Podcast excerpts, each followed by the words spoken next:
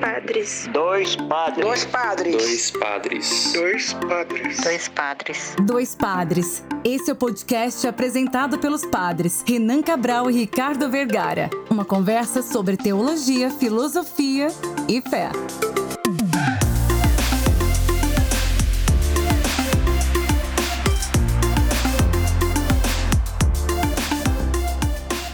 Olá, ouvintes! Está começando mais um episódio do podcast Dois Padres. Eu sou o Padre Ricardo. Eu sou o Padre Renan e hoje vamos conversar sobre as campanhas da fraternidade. Muito bem, Padre Renan. E antes de iniciar com a nossa vinheta, segura aí, André. Vamos falar e lembrar que você pode nos seguir no Instagram, arroba Dois Padres Podcast. E também no Facebook, se você tem, né? Eu não tenho, mas tem gente que tem. Muita gente, aliás. Então você vai lá, facebook.com barra Dois Padres Podcast. E a gente também tem nossa campanha nova. Fala aí, Padre Renan. Campanha do apoia.se barra Dois Padres Podcast. Dois Padres Podcast. Campanha do Apoia-se. A gente tem duas contribuições, né? Com menos de duas coquinhas para nós aqui, 10 reais por mês você pode nos ajudar é, e fazer parte de uma das categorias. Isso, e os nossos grupos da campanha do nosso Apoia-se é o primeiro, chama Grupo Secreto dos Padres, é a contribuição de 10 reais ou mais, bem baratinho o preço, pra você participar com a gente é, contribuindo. Tem ali nosso grupo secreto no Telegram. Depois vocês ficam sabendo das novidades, pode sugerir alguma pauta, algum tema. E então essas são algumas das recompensas para quem participa desse grupo secreto dos padres. E quem contribui com 30 reais ou mais participa do grupo Sacristão, que aí nessa categoria tem direito a tudo da anterior e também pode participar de uma gravação com a gente online nas nossas salas aqui abertas e pode também sugerir pauta, estar com a gente, interagir nos nossos grupos. Tudo bem, você pode contribuir, mas também o que ajuda demais, demais mesmo, né? Ah, eu não posso ajudar dando 10 reais, 30 reais, mas você pode compartilhar, você pode curtir, você pode seguir a gente nos agregadores Spotify, Deezer, Apple Podcast, Google Podcast, todos os agregadores que você pode ter aí, vários. Você é muito fácil para seguir a gente. Então apoia a gente, compartilha, vai lá no Instagram quando a gente postar o episódio e compartilha também no seu stories. Isso ajuda demais, você não tem noção como ajuda a gente, tá? Então é isso. Bora pra vinheta. Vinheta. Fraternidade,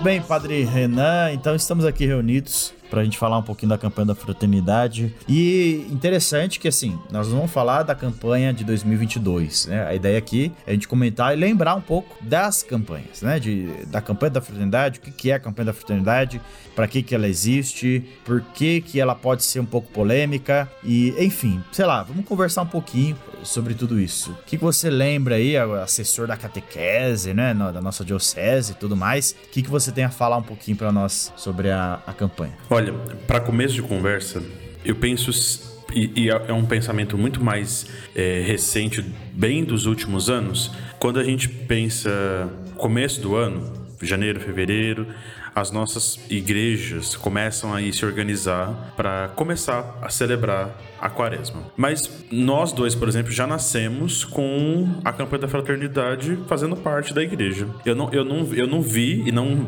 é, vivi numa igreja que não, que não celebra e não tem a campanha da fraternidade como parte constituinte da nossa é, quaresma e da vivência de quaresma. Então eu fico muito assim, pé da vida quando eu vejo comentários e extremamente assim vazios posso dizer várias vezes isso, são comentários vazios, argumentos extremamente intransigentes e que é totalmente contrário da proposta da campanha, né? Que é de fraternidade. Não, então, é, vamos lá, a gente vai... E eu fico puto da vida mesmo. A gente vai chegar nisso. bravo Calma. e... Segura, segura.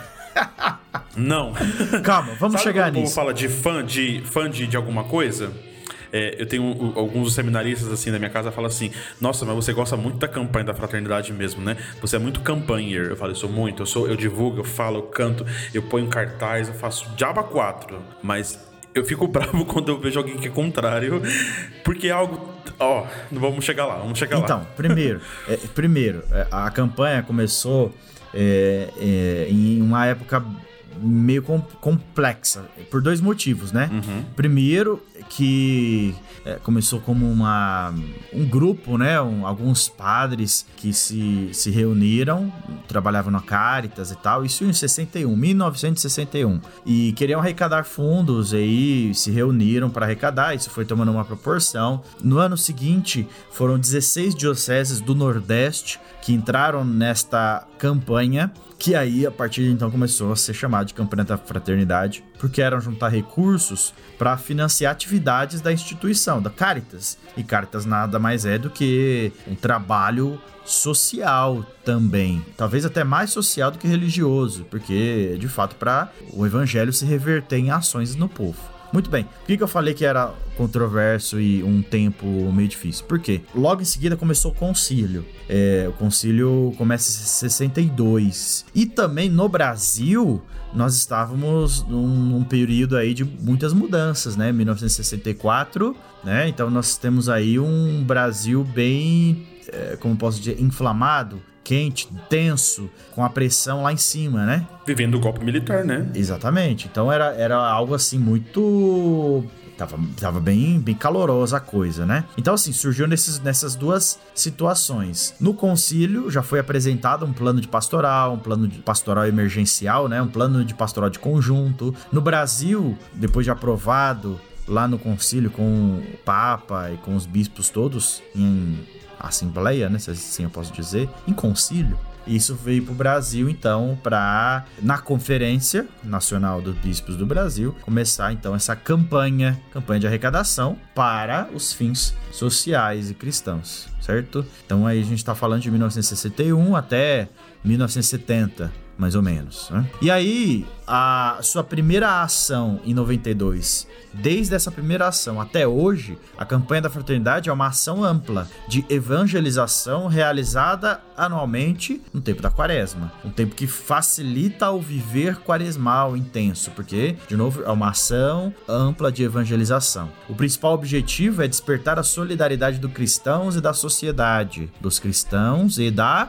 sociedade, a respeito de um problema real que atinge a sociedade brasileira. Nós estamos numa sociedade, então nossa ação de cristão é também de quem pertence à sociedade. E logo, por que não despertar essa ação para além da nossa casa, além do nosso cercadinho, além do nosso mundinho cristão, também para a sociedade? Por isso, evoca eh, respeito a problemas reais buscando caminhos e soluções para enfrentar e solucionar esses problemas. Olha que beleza, essa é a definição da campanha. É, ela foi instituída com essa- esse mote, né, com esse princípio. E, e- e se tem esse princípio, é, essa, essa parte muito importante que o padre Ricardo fez, desse recorte histórico desses padres ali reunidos no, no Rio Grande do Norte, que antes do Concílio Vaticano II, né? Olha como o Brasil está bem à frente do tempo, né? Nesse sentido pastoral. Pensando em arrecadação, pensando em fraternidade, pensando em uma campanha, é, dioceses se interessam por isso e a CNBB olha para isso depois, reconhece,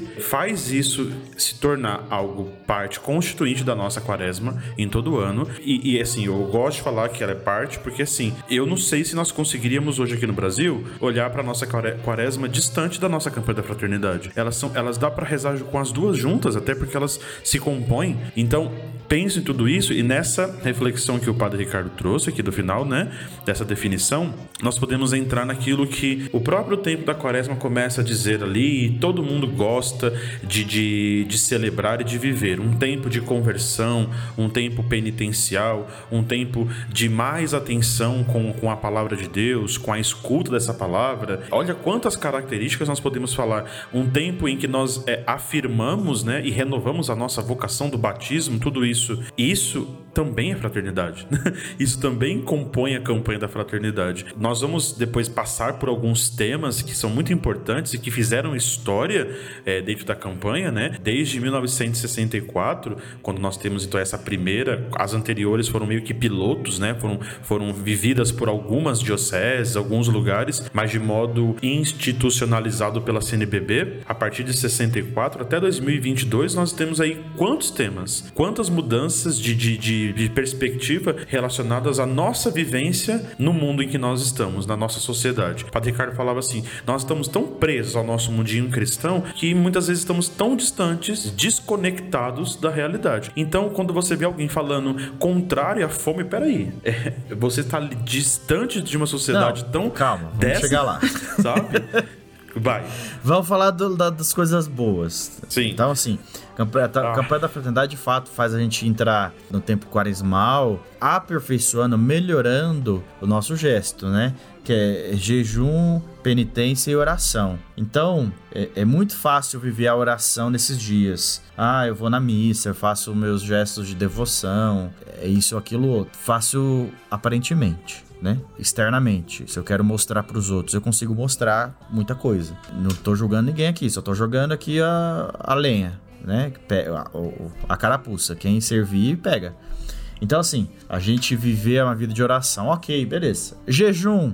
Ah, o jejum, eu paro de comer chocolate, aí eu paro de tomar leite, eu tomo, não tomo mais café, não tomo refrigerante. Tá, o que que isso vai mudar na sua vida de fé? Esse é o ponto. Então, o jejum deve nos fazer viver melhor a vida de fé, viver melhor o nosso sentido de pertença, viver melhor nossa condição de quem se alimenta porque precisa, ou se alimenta para viver e não vive para se alimentar. Né? E- e- a gente não precisa comer a cada três horas durante o dia todo, por se a gente tem uma rotina ah, saudável. De, o corpo não precisa viver para digerir as coisas. O corpo precisa se exercitar, precisa dormir, precisa pensar, precisa trabalhar outros órgãos. Não é só o estômago. Então o jejum vai nos ordenar para tudo isso. E deve me fazer viver melhor uma vida de, de oração, me fazer doação. Então eu ligo isso tudo à caridade, à penitência, à fraternidade, que é o transformar minha oração, meu jejum em ação, ação ao próximo, ação ao outro, né? ação a uma instituição, ação aos, orfa aos orfanatos, né? aos órfãos, aos idosos. Olhar, como a gente falou aqui, os problemas da sociedade e ajudar na solução deles. Não é só uma coisa de é, é, ler um problema e falar e cantar muito bonito, mas é a ação mesmo. Aquilo deve nos fazer viver a quaresma de fato, de verdade. Vejam, não é algo que a igreja obriga, obviamente, não é algo que a, ah, a igreja tá. Porque só no Brasil que tem, ué, porque o Brasil quer fazer algo a mais. Você pode fazer um macarrão e, e dar pro seu. Tem uma história, né, do. Não sei se você já ouviu, que eu já usei em algumas formações, a história que o Mário Sérgio Cortella conta do capricho. Né, ao fazer as coisas. Aí ele conta lá, família italiana, não sei o que, chega em casa morrendo de fome e a mãe vai fazer um macarrão, família italiana, normal já. Então ela faz um macarrãozinho rápido ali com azeite e só, a- a- e sal, faz um macarrão maravilhoso. Aí ela põe numa. Enquanto ele toma banho e tal, põe num prato. Aí ela pega aquele tomatinho cereja, corta em quatro assim, corta no meio, né? Depois no meio, põe em cima daquele macarrão enroladinho, põe uma folhinha lá de manjericão e faz o prato. Aquilo é capricho, aquilo é amor. Ela precisa fazer isso? Não precisa. É necessário aquilo lá? Não. Para ele matar a fome, ele precisa daquele tomatinho cereja? Não. Mas é um algo a mais que dá todo um peso, todo um sentido, todo um valor, toda uma riqueza a um gesto. Então, a campanha da fraternidade eu vejo como isso. É um algo a mais do que a gente faz, do, do que a gente já faz na quaresma, já faz como cristão, pelo menos deveria fazer. E esse algo a mais, por que, que é algo a mais? Porque eu já vivo a minha fé. O problema é que a gente está esquecendo de viver o básico e criticando esse algo a mais, né? Então, assim, eu não sou obrigado a fazer o que a campanha pede, a não sei o que, a visitar o hospital, ou visitar um orfanato, visitar um, um asilo, como cada campanha sugere. Mas eu posso intensificar minha vida de oração. Então é isso. O ponto é esse. A campanha da fraternidade serve para nos ajudar, sim. É claro, a gente tem o dia da coleta, porque é para gerar recursos para as obras que são feitas. Se você não vai ao encontro, tem muitos cristãos que vão. E a gente ajuda nesse sentido. Então, ponto. Essa é a campanha, desde 64 até hoje, 2022, Quantas nós temos? Quantas? E fala da saúde pública, tráfico humano, juventude, a vida no planeta, ecologia, né? Casa comum, se a gente cuida do planeta. Nossa, gente, fez um tanto calor hoje, né? Veja hoje, o dia que a gente gravou. Um calor que fala, meu Deus, de onde vem esse calor do inferno? Não é do inferno. Só se for o inferno do ser humano. Porque quem diria que matar milhões de árvores por dia iria alterar a, a vida da Terra? Ora, é óbvio. Se você desmata, você não, não tem como controlar. Se você não cuida da água, vai faltar. Se você não cuida dos idosos, eles vão morrer muito. Se você não cuida dos indígenas, droga, tudo isso faz refletir. Dignidade humana, desempregos, encarcerados, excluídos, família, moradia, juventude, Amazônia, tudo já foi tema da campanha da fraternidade. E, e, esses temas sempre são urgentes. Eu penso que eles não são decididos no dia que a campanha começa, não é uma reflexão do, da cabeça de alguém do nada, sabe? É uma reflexão que é discutida, é colocada em pauta, é, são ouvidas as pessoas. Depois de serem ouvidas, são avaliadas aquelas pessoas que falaram, que colocaram argumentos, que trouxeram ali as bases bíblicas, né? Dos textos bíblicos, da, do nosso magistério da igreja, dos documentos. Olha quanta coisa contribui para a elaboração de um tema, é, o pensar das ações né, é, que compõem depois os encontros, a vivência disso. Eu gosto de pensar que eu já sabendo de que algumas dioceses é, no Brasil optam né, de não fazer a campanha da fraternidade no período quaresmal, para que não fique tão vinculada a esse período que é tão importante da vivência da fé de tantas pessoas. E eles fazem isso em outro momento, por exemplo, naquela grande parte que nós temos no, no, no ano litúrgico, que é o chamado tempo comum, como um período maior de vivência da campanha da fraternidade. Então, eu sei que algumas dioceses no Rio de Janeiro, em Minas Gerais, têm essa vivência de, de trocarem. Não é que não deixaram de, de rezar e de meditar e refletir aquele tema proposta é, pela igreja no Brasil aqui ao longo de desde 64 até hoje, né? Agora, não significa que não ser celebrada ou ser refletida, né, e colocada ali os pontos de urgência para serem argumentados fora da quaresma, deixou de ser a campanha, né? Deixou de, de pertencer a essa unidade que, que nós somos convidados aqui no Brasil a celebrar e a refletir. Então, pensa nesses temas urgentes. Padre Ricardo, olha quantos ele citou. É, são sempre temas urgentes que são iluminados pela palavra de Deus e com certeza nos coloca cada vez mais conectados a essas realidades difíceis, essas realidades de extrema pobreza e algumas vezes são realidades de, que nos questiona a nossa vivência política, por exemplo, quando nós tivemos o tema sobre as políticas públicas, né? Como que nós lidamos com tudo aquilo que são os nossos direitos de todos os os dias, né? O nosso direito de ir e vir, nosso direito de lutar pelas coisas que nós queremos, que nós chamamos isso depois de políticas públicas e tantas outras coisas que já interferiram e já, já nos ajudaram a, a refletir. O Padre Ricardo acabou de citar o tema da, de aquecimento global, por exemplo, como a, as queimadas das matas e tantas outras coisas. Eu era bem criança e lembro muito a nossa vivência de, de comunidade e muitas vezes ligada com escola, porque na escola tava falando de uma coisa, na igreja tava falando da mesma coisa. Quando nós vimos ali no começo dos anos 2000 sendo falado de água, por exemplo, né? A poluição das águas, de salvar essa água. E eu lembro muito que o tema da campanha era sobre água como fonte de vida. E, e quantas campanhas assim mais particulares de bairro mesmo e de, de vivência de, de educação nós tivemos como mudanças de vida, nossa é, conscientização do uso da água, olhar para aquilo como um bem comum né, e um bem de todos nós. Eu me recordo muito, com certeza você também recorda, das aulas do Padre Cleito quando nós ouvíamos é, sobre moral social é, relacionados ao nosso pecado social, né? Quando a gente descuida do mundo, quando a gente descuida, e o Padre falou aqui, né? Acabou de citar a Laudato Si, o, o, a casa comum, tudo aquilo que o Papa Francisco vem tanto insistindo ao longo dos últimos anos, quando nós deixamos de cuidar do que é de todos, nós também pecamos, né? Por isso nós sempre pedimos perdão dos nossos pecados, né? De Senhor, nos perdoe porque nós estamos vivendo aqui distantes da tua presença. E talvez o tema, o tempo da campanha nos faz participar também de modo ativo e social, né? De, de uma urgência que marca anualmente a nossa vida. Eu sempre gosto de insistir. O tema não foi decidido ontem. O tema faz parte de uma reflexão de um tempo, de um processo, de pessoas que foram ouvidas, articularam esse tema e, e, e foram e, foi, e propôs esse tema, né? Pela água que dá vida. pelos dons da criação. Ó Senhor do universo, eis a nossa louvação.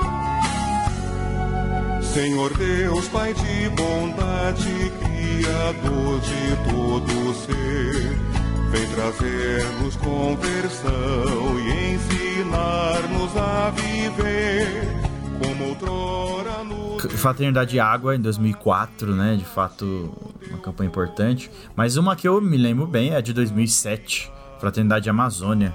Porque nessa época a gente começou a tocar as coisas da campanha. Eu lembro que o padre falava assim: É, vocês.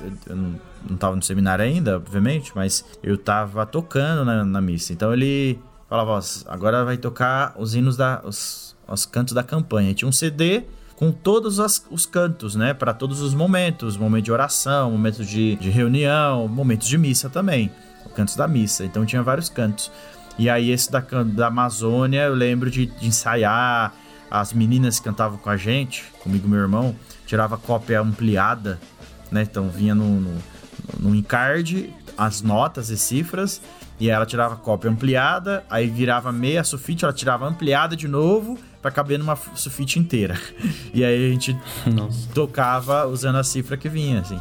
Que é, que é essa aqui, ó. nova, nova terra, onde reina a justiça.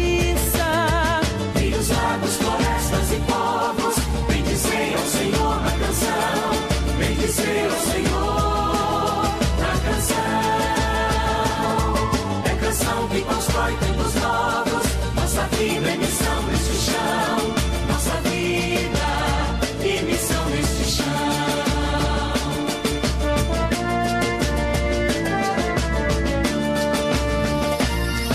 Os apelos de Deus pela vida vem na voz de Jesus que convida ao convívio na diversidade. Tem uma música, é ela é de 2002, né? É, Já pra, pra edição, fala, fala que é pra pôr na Isso, edição. André, põe na edição, tá? É, a música é um cântico, um cântico de ofertas, né, da campanha da fraternidade de 2002, assim como o Padre Ricardo disse que tem esses CDs com as cifras, com as letras, para que o povo aprenda, né, ensaie. Então, eu lembro bastante dessa música Uma Só Será a Mesa, é um canto de oferta, muito tocado ali na campanha da fraternidade de 2002, né? E que também, obviamente, tinha como tema fraternidade e povos indígenas por uma terra sem males, o lema, né? Então, a, a música é bem, bem, bem bonitinha, você vai ver.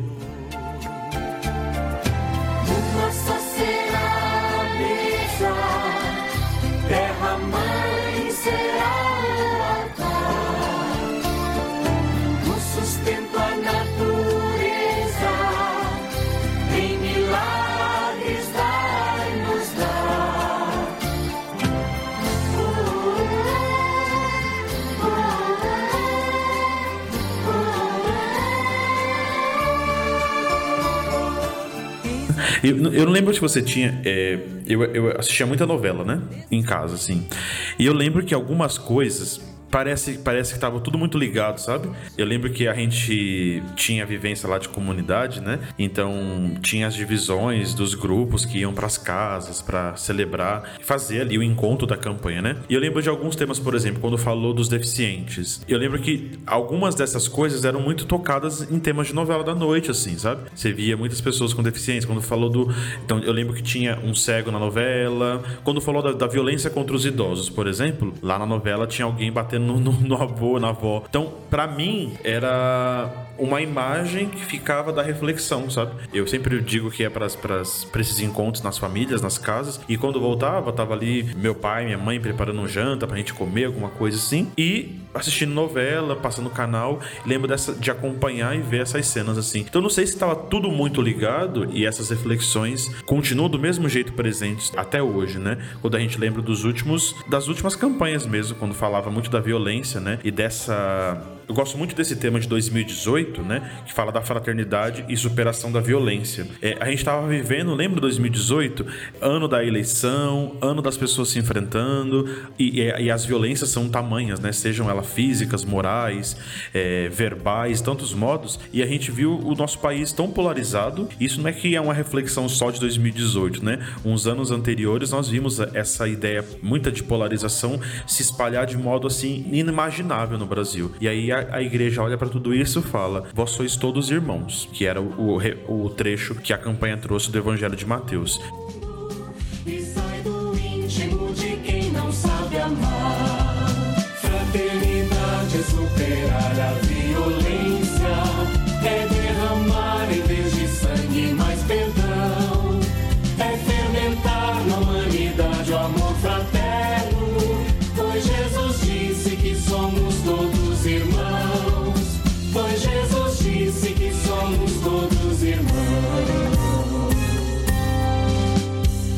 essa, essa ideia de que também a fraternidade nos ajuda, como o próprio tema nos, nos diz, né? Superar a violência. E tantas outras me, sempre me fizeram refletir muito em relação a essas, essas coisas. O Padre Ricardo trouxe esse tema da, da Amazônia. Também lembro de quando foi falado da fraternidade e vida no planeta. E aí trazia lá a criação geme em dores de parto. Anos depois, de 2007, nós estávamos ali de novo voltando numa reflexão falando da nossa natureza que sofre e que ela sofre porque nós a maltratamos, né? Nós destratamos o bem que, que Deus nos deu. Então, eu acho que essa, essas ideias de temas hum, realmente é um convite para atualizar, eu, eu vou usar essa palavra de novo, né? Atualizar o, o evangelho que nós celebramos.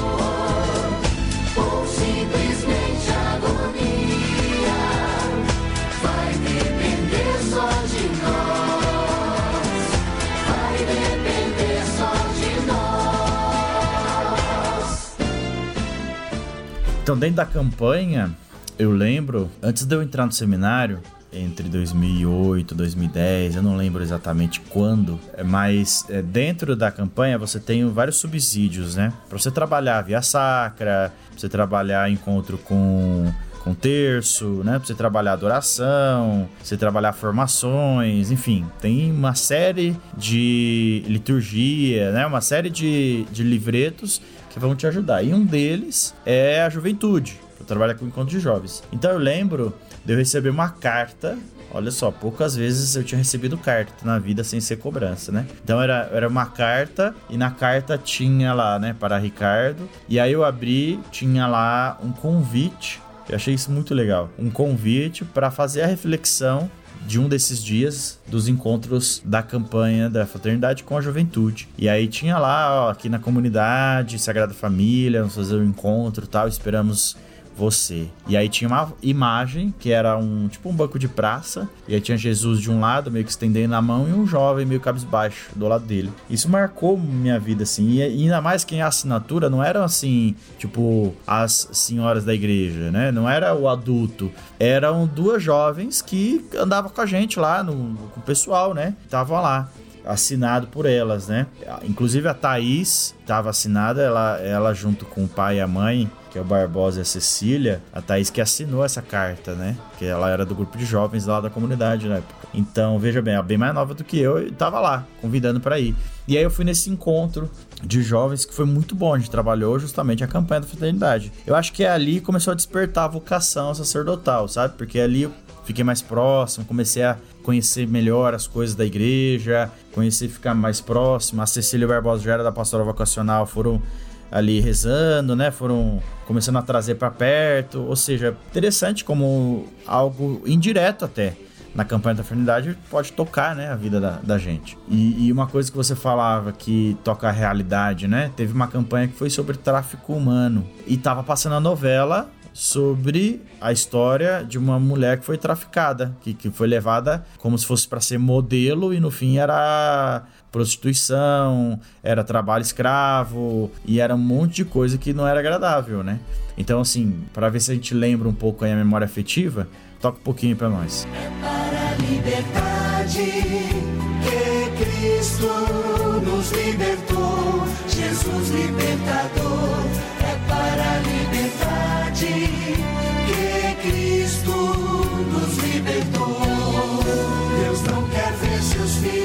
sendo escravizados, a semelhança sua imagem os criou. Na cruz de Cristo foram todos resgatados. Pra liberdade é que Jesus nos libertou. É para a liberdade. Então, aproveitando, né, que esse esse tema da campanha, né, é, sobre a liberdade do, daqueles que são escravizados no tráfico humano, etc e tal. Então, os temas da campanha, como já falei mil vezes, tratam da, de uma ajuda cristã e de sociedade para aqueles problemas que temos na sociedade, porque vivemos em uma sociedade, né? Então, é, eu puxo aqui, né, aproveitando esse último tema que nós falamos, a libertação dos cativos e do tráfico humano e tal. Como que a campanha da fraternidade então toca, né, Padre Renan? Não é algo assim social demais? Afinal, é algo feito pela igreja, para o cristão, né? Então, como, como que a gente entende isto? Lembrando, né? Isso é desde 1964, que formata, formatou como nós conhecemos hoje, e existem campanhas ecumênicas, que quer dizer que vão além do cristão dentro da Igreja Católica, e, o, e por definição, a campanha da fraternidade é algo que toca nos problemas da sociedade, acabamos de falar aqui, né? É o agir cristão. né? Mas fala aí para nós. Eu ia falar assim de que essa ideia da, da polarização tão presente, talvez nas vivências e nas discussões, muitas vezes ligadas aos ali, os períodos eleitorais. Eu não sei se na- no momento do período eleitoral, ou pelo menos um ano antes, eu acho que nesses momentos nós temos um crescimento muito grande de polarização e as nossas famílias, as nossas comunidades, o nosso povo muito dividido nas opiniões, e isso acaba também refletindo sempre, todos os anos, em alguma discussão no começo do ano relacionadas à campanha da fraternidade. Então você falou, você usou a expressão, né? Será que não é social demais? Eu recordo de alguns programas passados em que o Padre Ricardo dizia assim, né? É, quando a gente tá vendo a, a igreja se preocupando com as pessoas que estão em necessidade, numa situação de vulnerabilidade, que são excluídas, elas estão à margem, e você questiona por que nós estamos fazendo isso? Peraí, não, não somos nós os errados, né? Errado quem questiona. Errado é quem está incomodado por nós estarmos ali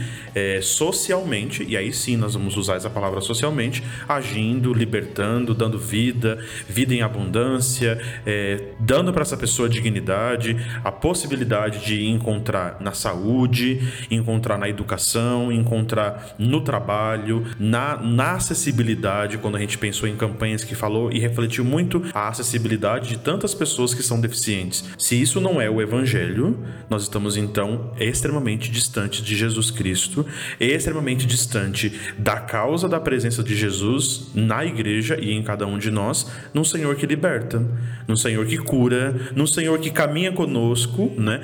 Então, peraí, que vivência de igreja é essa quando nós demonizamos a campanha da fraternidade? É o que nós vemos tão polarizado, ou nós temos de um lado é, as pessoas que são chamadas de comunistas por estarem fazendo socialmente o bem, e do outro lado aqueles que demonizam qualquer, qualquer atitude social da igreja.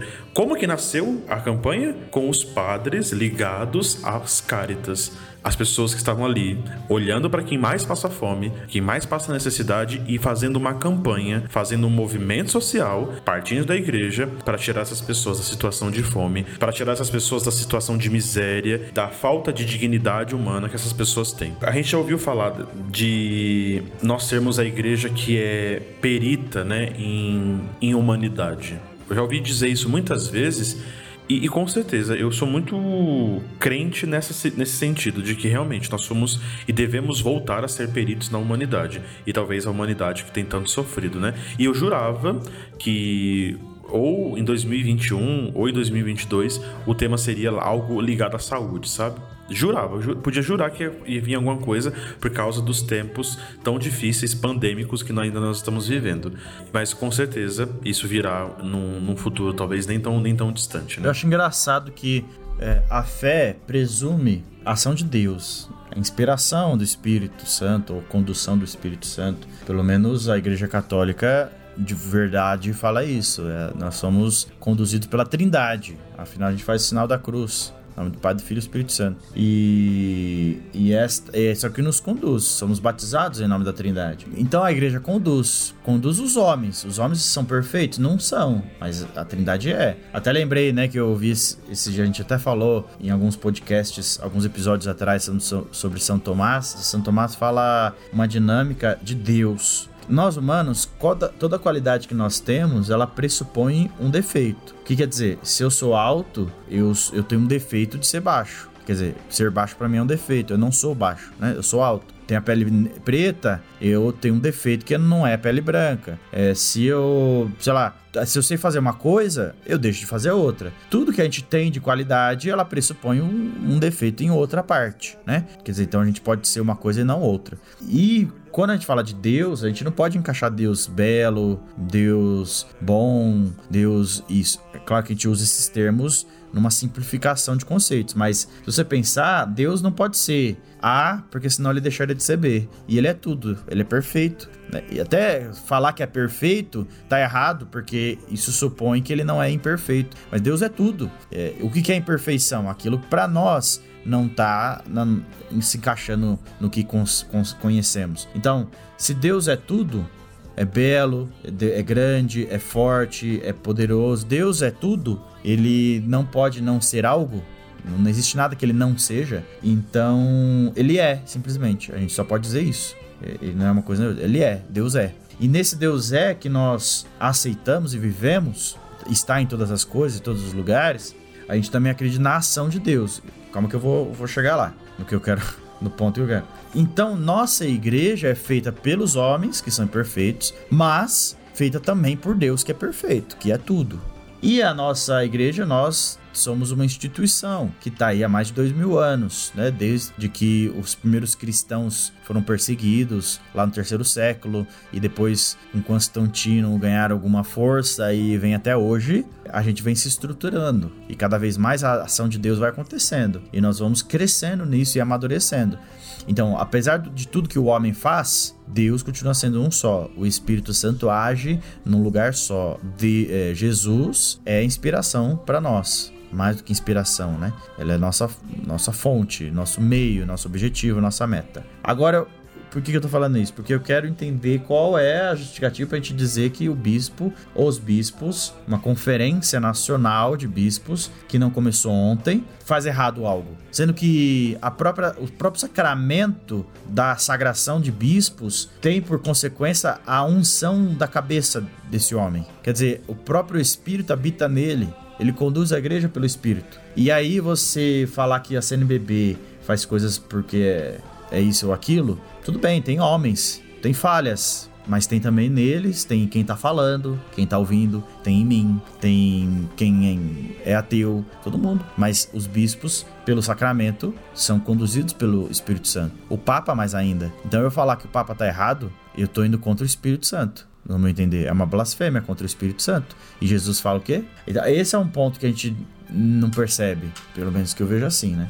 Eu acho que muitas vezes a a crítica vazia, barata, pra entrar na, na, moda, assim, sabe? Falar mal, sem nenhum argumento, sem nenhuma profundidade daquilo, sem ser algo que provoca reflexão, é, é muito mais fácil de, de se fazer porque isso entra como algo sensacionalista, sabe? Chama mais atenção, vira uma apenas a demonização da coisa, apenas o falar mal e nós totalmente nos afastamos da, do que é central, como você dizia tão bem agora, é, da, da, nossa vivência com Deus, do, da guia que o Espírito Santo faz em cada um de nós, do poder que ele derrama em cada um de nós, da capacidade que nós temos depois disso de compreender a palavra de Deus e de colocar essa palavra em prática. Então, quando nós fazemos uma opinião contrária, você dizia muito bem, né, de de atestar né, contra o Espírito Santo, de blasfemar contra a ação dele, é atestar totalmente contra Deus. Então, me preocupa muito os tempos é, tão, de tanta polarização que nós vivemos e, e cada vez mais inflamados. E isso me preocupa muito, mas acho que talvez essa é um pouco também da nossa missão de tornar as reflexões mais palpáveis, com certeza menos inflamadas e, e mais interiores para a nossa experiência de Jesus, sabe? Então, faz parte um pouco da nossa missão desinflamar essas coisas, né? Que não é muito fácil, a gente acaba querendo entrar nessas coisas para brigar também. Mas talvez o nosso papel é de é, acalmar os ânimos, acalmar essas polarizações, essas brigas que acontecem muitas vezes dentro das nossas próprias comunidades, né? E tornar cada vez mais o que a campanha nos convida, né? A fraternidade mesmo. Convívio em níveis fraternos nós